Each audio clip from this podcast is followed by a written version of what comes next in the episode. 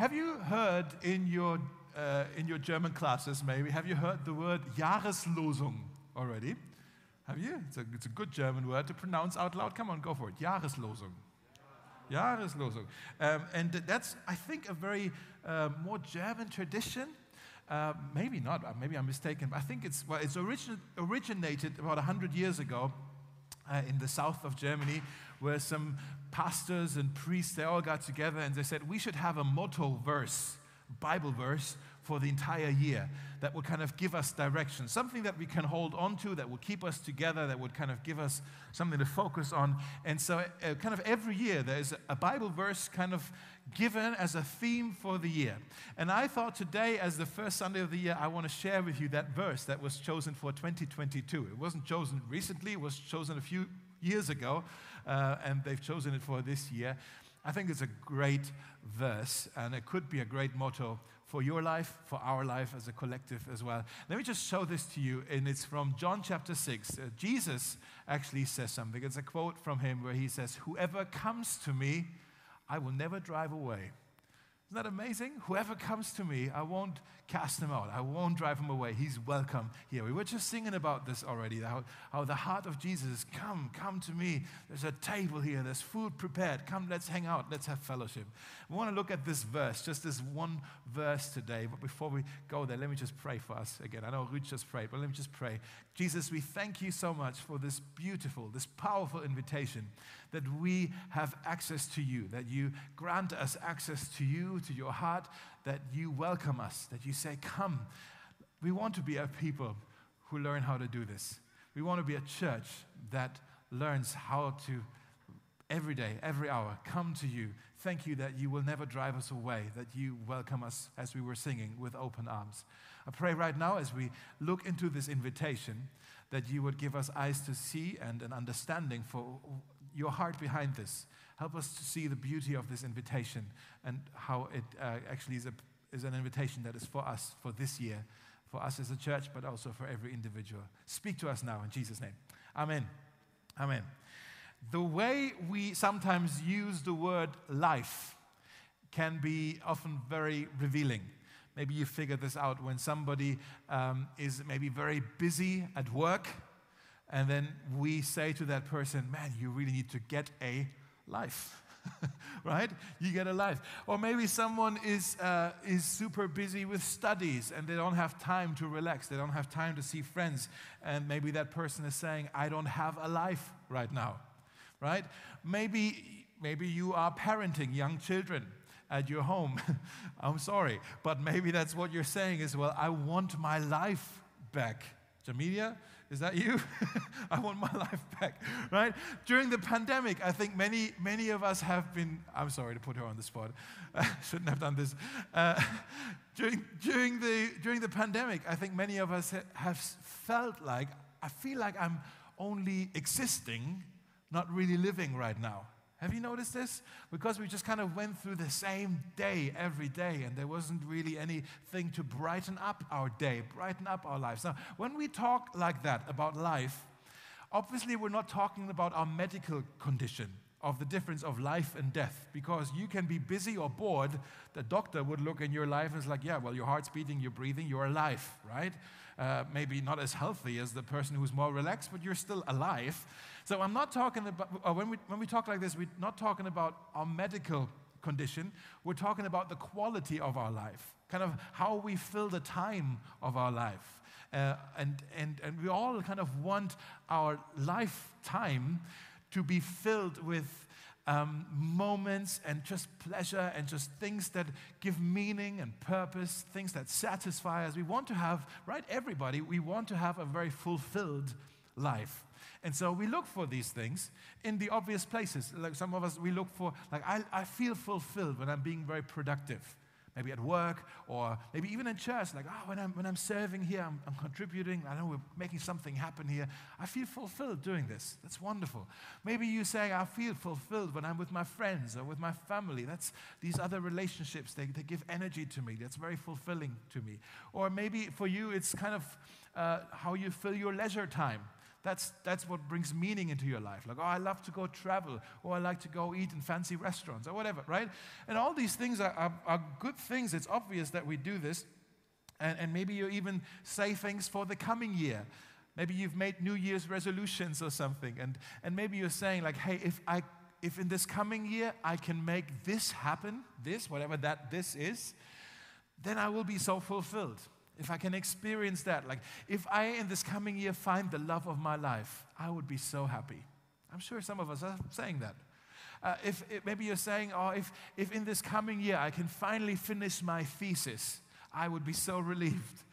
If in this new year I will find a job, if in this new year we will start a family, if in this new year I get to travel again, whatever, fill in the blank, right? Oh, then I will be so fulfilled, then I will be so satisfied. And of course, that's true. There are things in our life uh, that kind of make our lives a bit more meaningful. The problem is that these things aren't always guaranteed, right? It could be that you go throughout this next year and the thing you were hoping for is not happening. Or maybe something that you're holding on to is being taken away from you. We just don't have a guarantee that these things are always going to be there for us to satisfy us. And um, what do we do then when, when we're trying desperately to, to fill our lives with something and we, we can't, and then we feel empty and, and it's like as if we're hungry for something, but nothing really satisfies completely. Jesus was talking about this as well. Actually, in the context of this verse in John chapter 6, Jesus was talking about it and he's, he's saying, it's, he compared this, you know, our pursuit of happiness, if you will, he compared it to eating bread. And maybe to us that sounds a bit meaningless, but back then bread was kind of your main, your staple diet. That was the main food. If you had, you needed bread to live. We have so many options of nutrition these days that bread is kind of like just a side dish. But back then, if you have bread, you have life. Okay? You need bread to live just like you need the air to breathe. And he was saying, like, Jesus was saying, you can have a piece of bread, and maybe it's a really nourishing piece of bread, but eventually digestion happens, and then you will feel hungry again. And it's kind of like it's only for a moment. And the same is true with our hearts and with our lives that we can have our moments of happiness. That's great. But then the moment is over and then we're left empty again. And it's, it's if like there's, there's, a, there's, a, there's a satisfaction that we're looking for that we can't find anywhere. I want to suggest to you today, on this first Sunday of 2022, a bold suggestion I want to say to you, you can find true satisfaction in this year, lasting satisfaction in this year. You can be so fulfilled in this year that you feel truly satisfied when you fill your life with God and let Him, and you go to Him to bless you, not to the other things to be your blessing, but you go to Him to bless you, and you let Him fill you with Himself you'll find that you're truly satisfied. I want to talk about this today because I think that's actually what this verse is about. If we look at the context of where Jesus said this, it's really important when we take a verse out of context, uh, we can make it mean something else. So it's important to kind of what was Jesus talking about when he said, Hey, come to me, I won't cast you away, uh, I won't drive you away. Uh, we, we are, in, to understand the context, we are in John chapter 6 where Jesus, he's in a village called Capernaum, which is in the north of Israel, uh, a sea town, kind of by the Sea of Galilee, beach town. And uh, the day before, he did the miracle of feeding the 5,000. Remember this? We talked about this a few months ago the feeding of the 5,000. And then during the night, he actually did another miracle that only his disciples witnessed. He walked on water.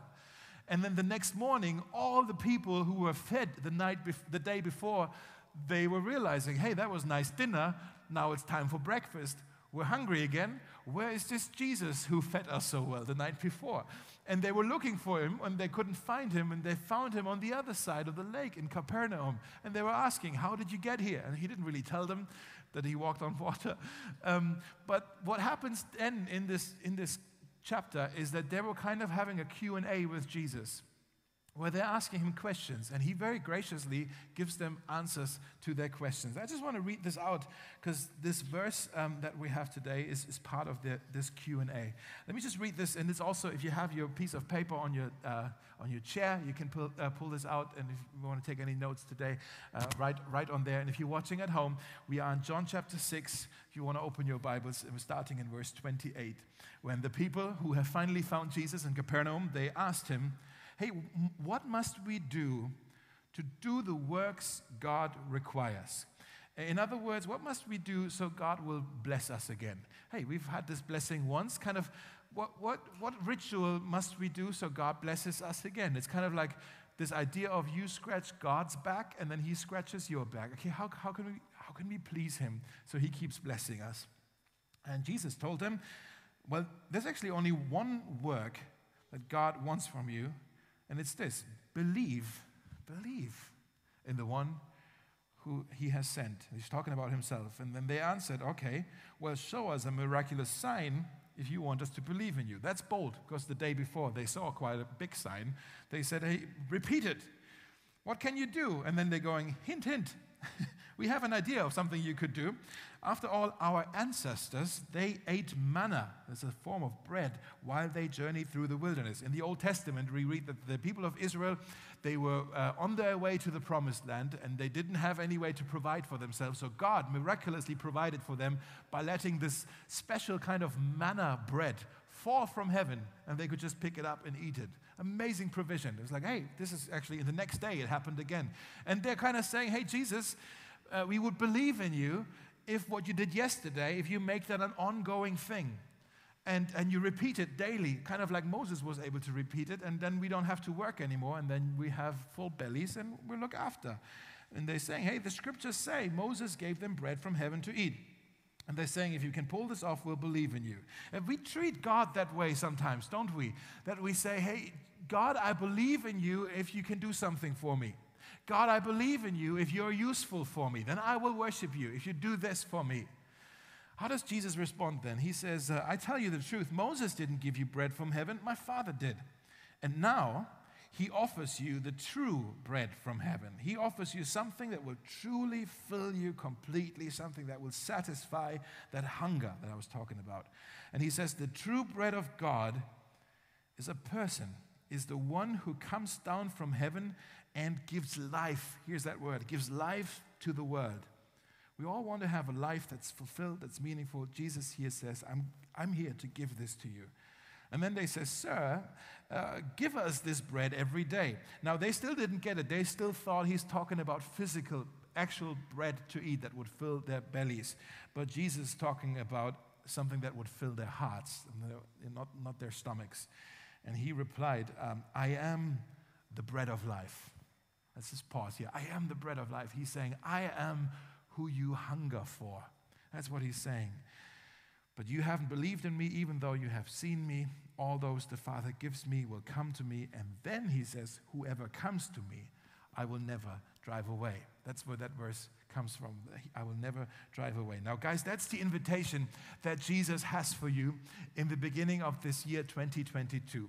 That he comes to you and says, Come to me and I will satisfy you. I will complete you. I will not drive you away. I will receive you, and I will be more than enough for you. I will fulfill you. I will satisfy your hunger, uh, and, and I will be enough for you. And that's the invitation. I believe in this invitation there are three there are kind of three aspects to this invitation that I, maybe there are more. I just thought of these three, uh, what, this what this invitation actually means. And with each of those aspects, there comes an application, kind of a step for us that we can take. So if you want to have a fulfilled 2022, I just want to show you there's actually three things out of this invitation that we can focus on. Are you interested in that? Yes, thank you. Okay, so let me just give you these, these three. The first one, I think it's a very personal invitation. Secondly, it's an exclusive invitation. Thirdly, it's a comforting invitation. Let me just go through this, uh, and um, if you want to write this down, that's good. First of all, it's a, it's a personal invitation. That means it's an invitation for you, and it's an inv- invitation for me. And maybe you are saying, yeah, yeah, maybe that's an invitation for everybody else here, but not for me. I'm never included in anything. Nobody ever really notices me. I'm not, I'm not really being seen. I'm not really being very popular. I kind of live my life in the city of Berlin quite anonymously. And to you, to you, Jesus is saying to, today, Come to me, Mr. Nobody. Come to me, Mr. Anonymous. Because everybody else may overlook you, but I see you. Come to me. I will not drive you away. It's for you. Maybe you are saying, Yeah, that's not an invitation for me because I'm too odd. I'm too strange. My head is all over. I'm not really thinking straight. What does Jesus want with me? And Jesus comes and he says to you, Come to me, Mr. Oddball. Come to me. Even if everybody else thinks you're weird, I don't. You're welcome here. Come to me. I will not drive you away. Maybe you're thinking, I can't come to Jesus because I'm guilty. Maybe you're even saying that, oh, Dave, if you knew what I have done, you knew I, this invitation isn't for me. There's sin in my life that actually uh, separates me from this God. I couldn't just come to Jesus. And I want to just say to you there is no sin. Your sin is no match for His grace. Write this down. Your sin is no match for His grace. Okay? Jesus says to you as well Come to me, Mr. Sinner. Come to me. There's nothing that you have done that I could not pardon. Come to me, and I will not drive you away it's such a personal, I could go on with more lists, but it's a very personal invitation. Whatever kind of resistance you have, is like, oh, I can't come to Jesus because of this. Jesus says, no, come to me. I will not drive you away. You can come as you are. So, in response to this, the first thing that we can do, if you want to have a very blessed, fulfilled 2022, do this. Realize that God's grace is for you. Not just for the person sitting next to you, in front of you, behind you. God's grace today, in the beginning of this year, is for you. And you're not above the grace of God, that you're too good for it, you don't need it. You're not below the grace of God either. It was like, oh, I don't deserve it. To be honest, nobody deserves it. That's why it's called grace. It's not earned, it's, it's given to us. The thing is, we need to realize God doesn't owe us anything. Have you noticed this? God doesn't owe us anything. He just, out of his generous heart, he offers to fill us and to bless us. But he doesn't owe us. When we forget that, guys, when we forget that God doesn't owe us, then we think that our relationship with God is totally based on uh, our performance, how religious we are, how, how moral we are, how, how, how well we are involved in ministry, and all. It's, it's, it's, all about what we do. And then we come to God, as maybe you've done this, I've done it. We come to God, it's like, God, you need to bless me because look what I've done for you. Have you done this? no, just me. Like, God, you need to fulfill me because I've done this for you. Like, God, now you owe me. And the, the, the moment we do that, we've messed the whole thing up then it's not grace anymore. Then it's kind of like we're playing a game with him. Imagine if Jesus would come through the door right now after doing his COVID test, being negative, of course, and he would come in here and he would say, Dave, sit down, and he would just stand in front of you and he would say, Why should I bless you in 2022? If you and I respond to this question in the first person, we've immediately messed it up. If we say to Jesus, Because I have done this for you, because I go to church every Sunday, because I'm part of a small group, because I am this, because I believe, because I pray, because I read the Bible.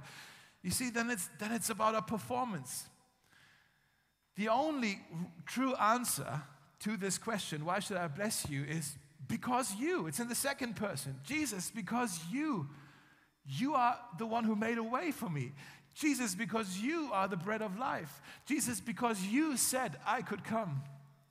I um, watched a video a while back. Somebody sent me a video of um, a Scottish, I think he's Scottish preacher called Alistair Begg. Have you heard of him? No worries if you haven't. Uh, Alistair Begg. And in this short clip, he, it was part of a university talk or something, but he was talking about the thief who was crucified next to Jesus Maybe you know this story that when Jesus died on the cross, there were two men who were crucified with him, two thieves who were also criminals. They must have done something terrible that they were crucified. And, um, and first they were mocking Jesus with the whole crowd, but then one of the two says, Jesus, when you, when you go to your heaven now, remember me. I obviously won't be able to go there because I'm a sinner, but remember me. And Jesus turns to him. Maybe you know this story. And he's, he turns to him and he says, Today you will be with me in paradise. And in this video with Alistair Begg, he says, Hey, when I get to heaven, I really want to find that guy. I want to ask him, How did that shake out for you? That, you know, you were mocking Jesus. You were cussing the guy with your friend. You've never been to a Bible study. You've never been to church. You didn't know a thing about church membership, right? Have you ever read the Bible in the first place? He didn't do anything, and yet you made it. you made it. How did that happen? What, were, what are you doing here? And I'm, you know, he goes on and he, he says, like, if there is this angel at the door, at the gate to heaven, I don't know if that's actually true. I don't think it's true. But imagine this angel actually is there checking people in, like at the airport, like, where's your luggage and all. You know, if this angel is there, and that would have been the question the angel is asking as well What are you doing here? How did you get in here in the first place? Because the guy would have said, like, I don't know how I got here. And the angel says, uh, What do you mean you don't know? You must know how you got here. It's like, No, I don't know. And the angel goes, uh, But, um, uh, um, uh, I don't think we've ever had this situation before. Let me get my supervisor angel. And he goes get his supervisor angel, and he says, All right, we just have a few questions for you. Uh, so, are we clear on the doctrine of justification by faith? and the guy goes, I've never heard of it in my life. All right, what's your view on scripture? I've never read it in my life. And they just go on and on. And on. like, what are you doing here? And, and eventually, frustrated, the angel asks him, On what basis are you here? And the guy says, The guy on the cross next to me said I could come. That's the personal invitation. I have a personal invitation. There's no other way I can explain it. It's grace. I don't deserve to be here. But the guy on the cross next to me said, I could come. And this Jesus wants to say to you today, please hear this. I'm not preaching to the person next to you. I want to talk to you right now. He says to you in this year 2022, come to me. Come to me. You are invited as well. I won't drive you away. There's no barrier that we can't cross together. You are welcome. You have access to me. Come to me. Don't be a fool. Come to me. You don't need to earn this. You don't need to uh, like work for it. You, you just get to come. That's the personal invitation. So realize this God's grace is for you, for you this year. There's plenty of it. You can lean on it. You can rest in it. You can drink from it. You can depend on it. There's more than enough of it. Go into this new year fully aware that there is no area in your life about which you can say, Oh, I don't need Jesus for this area. There's no area in your life about which you can say, I don't need Jesus for this. No, you need it for, for every part of your life. So lean on it, depend on it. That's the first thing, it's personal. Secondly, it is also um, an exclusive invitation. Now, what do I mean by that? An exclusive invitation. What I mean is to come to Jesus implies that you leave all the other options on the table. All the other options of either, or oh, maybe this makes me happy as well. You just leave it. You come to Jesus alone to be fulfilled. Sometimes when we hear about this idea of Jesus says, I am the bread of life, you know, because bread to us, as I said, is only kind of more like a side dish, not the main course. We think, oh, the bread of Jesus is just kind of like something that is presented on a whole buffet of options that could satisfy us. And it's actually not even the main thing. It's just the bread that's kind of sitting next to the salad, maybe, at the beginning. Who's going to eat that? We're going straight for something else dessert is where I normally start. But uh, like, and so it's just. A, but Jesus says, no, no, I'm not talking about a buffet of options, and I'm just one of the little options for you. I am the banquet. I am the table. Like I'm, I'm here completely to fulfill you and satisfy you.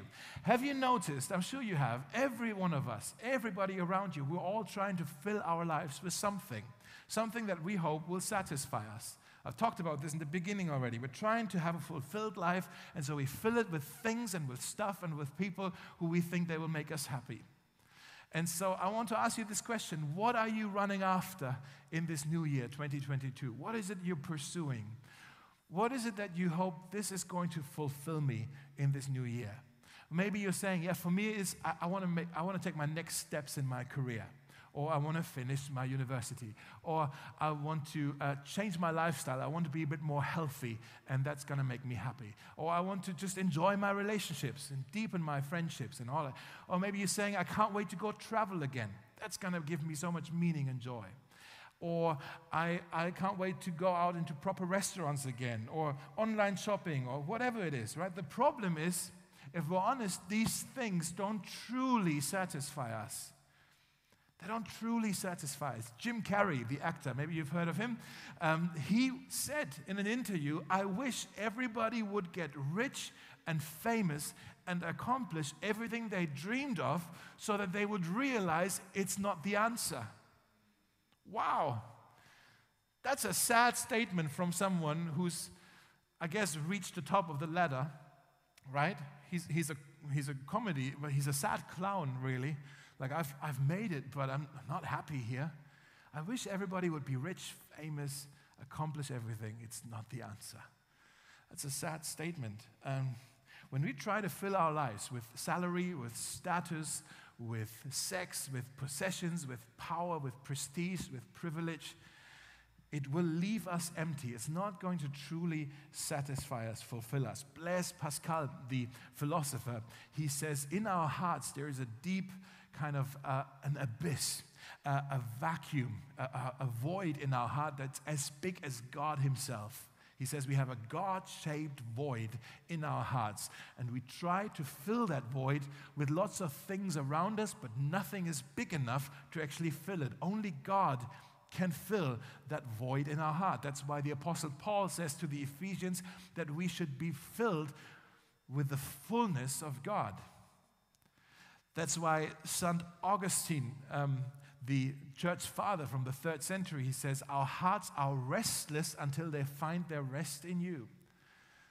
See, there's a void that we try to fill. So, if you want to write this down, a second thing, a second step for us is refuse to look for satisfaction elsewhere.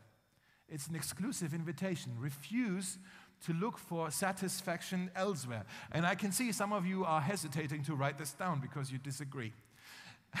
because you're saying, hold on, Dave. Does that mean I just have to be miserable, just me and Jesus, and I don't get to enjoy any of the things this life has to offer anymore? Is that what you're maybe that's what you're saying? And it's not what I'm saying. I'm not suggesting we don't enjoy this life. I'm saying we have to have a healthy view on this life. So, yes, I wish you good luck in your career. Pursue it, okay? Go take some next steps. Be ambitious. Enjoy your relationships. Go deeper in your friendships. Go travel when you can. Enjoy God's creation. Get to know other cultures. You know, that's always a good thing. I want to encourage you in this.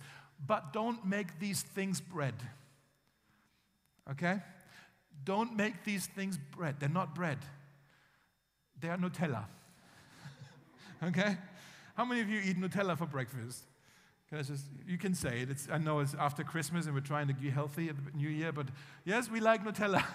and uh, Nutella is a wonderful thing. I, I, think it's, it's a gift that came with the new covenant of God. It's, it's, from, it, it's, it's a sign of heaven. In, in, in heaven, we will eat lots of Nutella.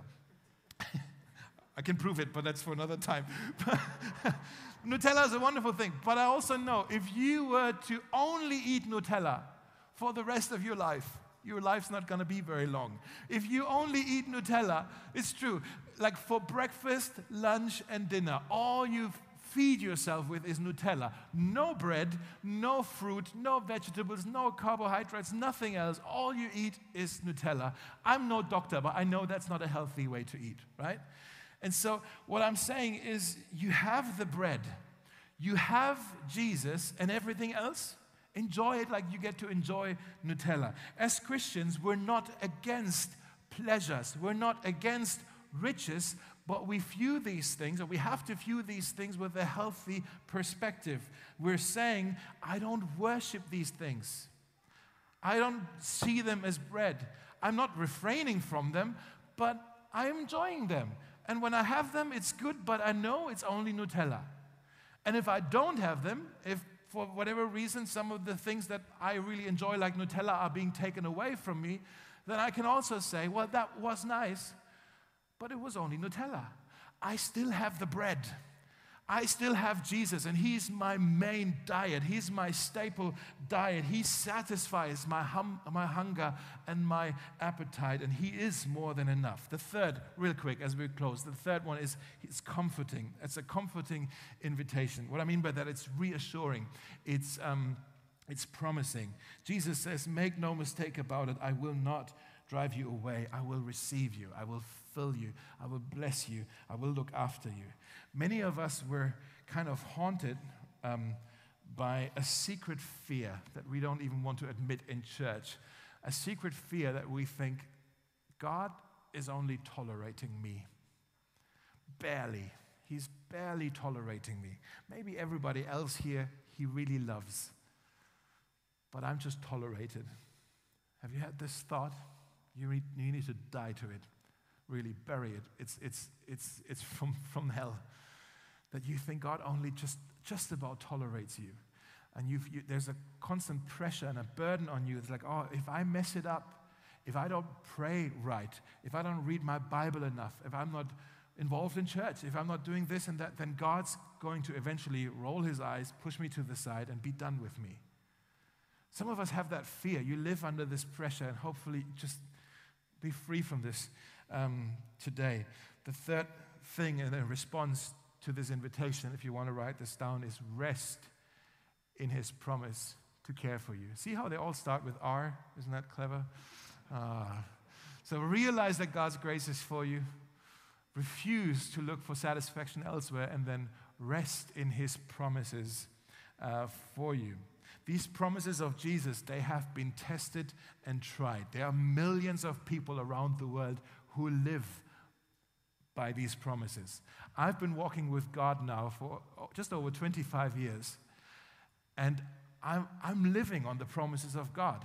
That's, it's what sustains me, it's what keeps me alive. I have tested and proven these promises in all kinds of situations in loneliness, in unemployment, in grief, in pain, in bitterness, uh, in struggling to forgive, in sickness, I've tested these promises. I can tell you, God's always been true to His word in my life. Always. I want to assure you of this today. You can bank on this. When God promises something, He keeps His word. He does keep His word. And we need to remind ourselves of this at the beginning of this year. God promises to not withhold good things from us. God promises to care for our every need, not for our every greed, but for our every need. God promises that He will not cast us away. Even when we stumble, even when we fall, even when we sin, He will not drive us away. Actually, two verses after this kind of motto verse for the year, two verses later in John 6 39, Jesus says, I shall not lose even one of those the Father has given me. I shall not lose any one of you. When you come to me, the Father gives you to me, Jesus says, I will not lose you. I will, not, I will hold on to you. I will not let you go. I will not cast you away. That's an amazing, a very comforting promise that you can rest in at the beginning of this new year. When you come to Jesus and He is the bread the, the, bread of Jesus and, and He blesses you and He saves you. You need to know this. You cannot lose your salvation. You cannot lose it again. There's nothing that can snatch you out of the hand of Jesus. He says here, I, I, will, not, I will not lose any of you. His commitment to you, that's the big game changer for this year. So whether you are busy or bored, whether you feel strong or weak, whether you are applauded or overlooked, Actually, it doesn't matter as much. It's Nutella, okay? Uh, because Jesus is your Savior, and He says, I'm committed to this. That's my promise to you. It's my, my New Year's resolution is to look after you. Have you know, do you know this? The New Year's resolutions, uh, how many of you have done New Year's resolutions? Some of you? I, I knew you were going to do that. dis- man of discipline. Yes. New Year's resolutions, it's a good thing. In the beginning of the year, to kind of, kind of make some goals, right? To be like, this is what I'm going for. That's a good thing. Uh, it's not a Christian thing to do. It actually comes from all the way, it dates back to all the way to the Babylonians. I don't know if you knew this. The Babylonians had a god called Janus. Janus, J A N U S. Uh, the month of January is um, named after, J, J, I don't even know if I pronounce it right, Janus, let's just call him that. And every month of Janus, the people actually made vows. They made promises to this God saying, here's what we're going to do for you. And they're trying to appease him. They're trying to win his favor, or not, they're trying to not lose favor with him. Here's what we're going to do for you, God. Now, for Christians, it's actually different. Our hope is not in our promises to God, our hope is in God's promises to us. Very big difference, okay? It's not about, oh, here's what I'm going to do for you, God. Here's what God says I'm going to do for you. And Jesus says, my New Year's resolution, again this year, the same one as I always had. One of them is, I will not drive you away. I will not lose you. I will hold on to you. You're mine. I will look after you. You can rest in that. You don't have to worry, guys.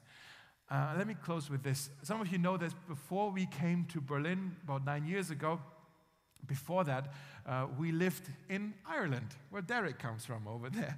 Uh, and we, while we were there, we were there for a few years, and while we were there, we also thought, hey, we're here now, let's explore the island. Let's go to all the sites and all this.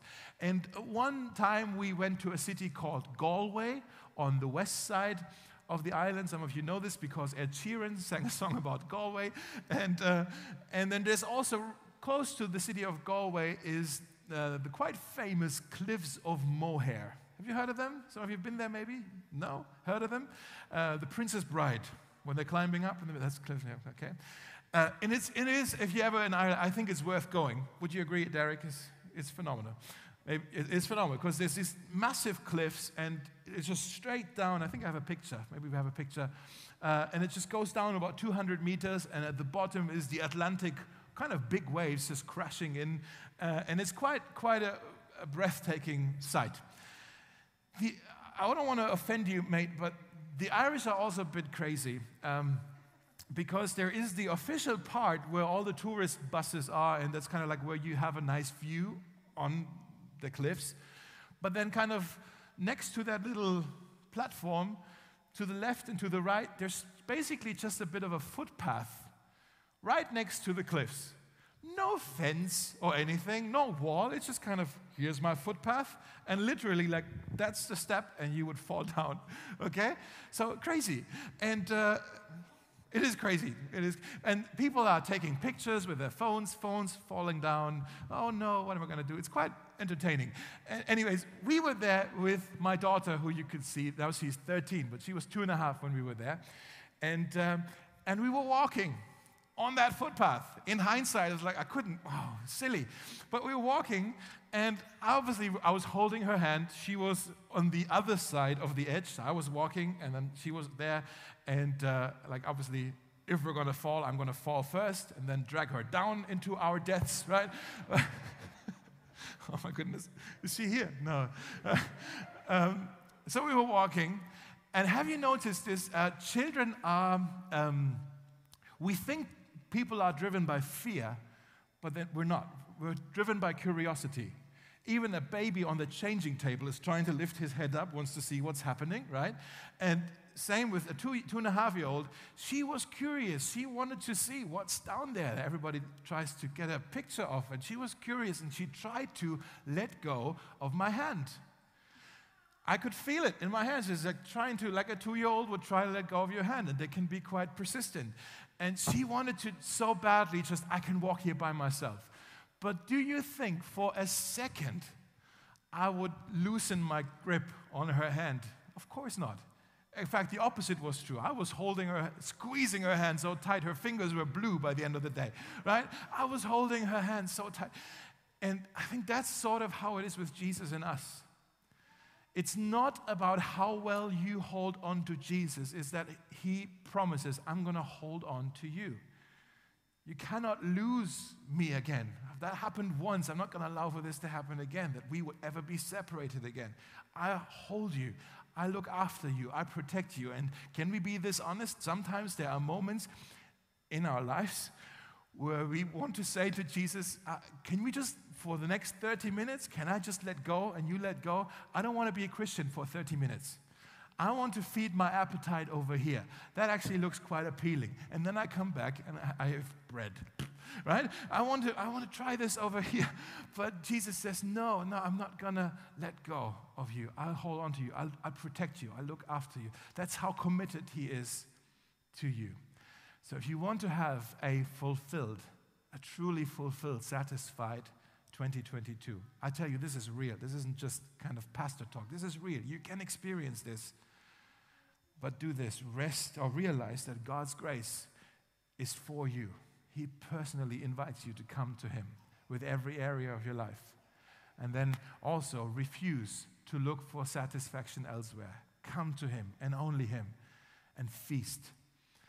And then, thirdly, um, rest in His promise um, that He cares for you. Now, let's pray together. Jesus, we thank you for this amazing invitation that you have for us in the beginning of this year. We want to learn to be a people who regularly, every day, every hour, come to you with, with all kinds of things, with all kinds of challenges and needs and burdens and also joys. We want to come and bring it all to you, everything that we are. We want to be so authentic as we come to you that there's nothing we leave back, nothing that we leave behind, nothing that we hide. We come to you as we are because we realize today that's the invitation that you have for us. Teach us how to do this. Remind us of these maybe three steps or three, three postures that we can have to, um, to kind of embrace this. And I also want to say, guys, if there's anybody here or watching at home and you're saying, I, have never come to Jesus, but I want to start doing so today, um, you are very much invited. And it's my privilege to lead you to come to Him right now. And actually, what you can do is you can just pray a prayer in your heart that I'm going to pray out loud, and you can just pray in your heart. You don't have to say anything. Just in your heart, you can say, Yes, God. Whatever Dave just said, that's my prayer too. You just kind of, in your heart, you say, Amen to it. So be it. That's me. Yeah? So if that's you, maybe you just want to pray something like this Jesus, today I heard that you also invite me, that I'm also welcome to come to you and you said that you have the bread of life. You, have, you said that you want to satisfy me completely. Jesus, I want to confess to you that I've tried to find things in my life uh, all over, things that would make me happy. And some of them have maybe made me happy for a while, but deep down I'm still hungry. I can still tell there's a, a void in my heart, maybe that only you can fill. So if that's you, if you can do this, Jesus, as much as I know how right now, I come to you. I say yes to you. I'm sorry for the things that I've done wrong, mistakes, sins, where I've hurt you, where I've hurt others, things that actually hold me back. Lord, I pray that you would forgive me of those sins and that you would welcome me now into your arms. Amen. Amen.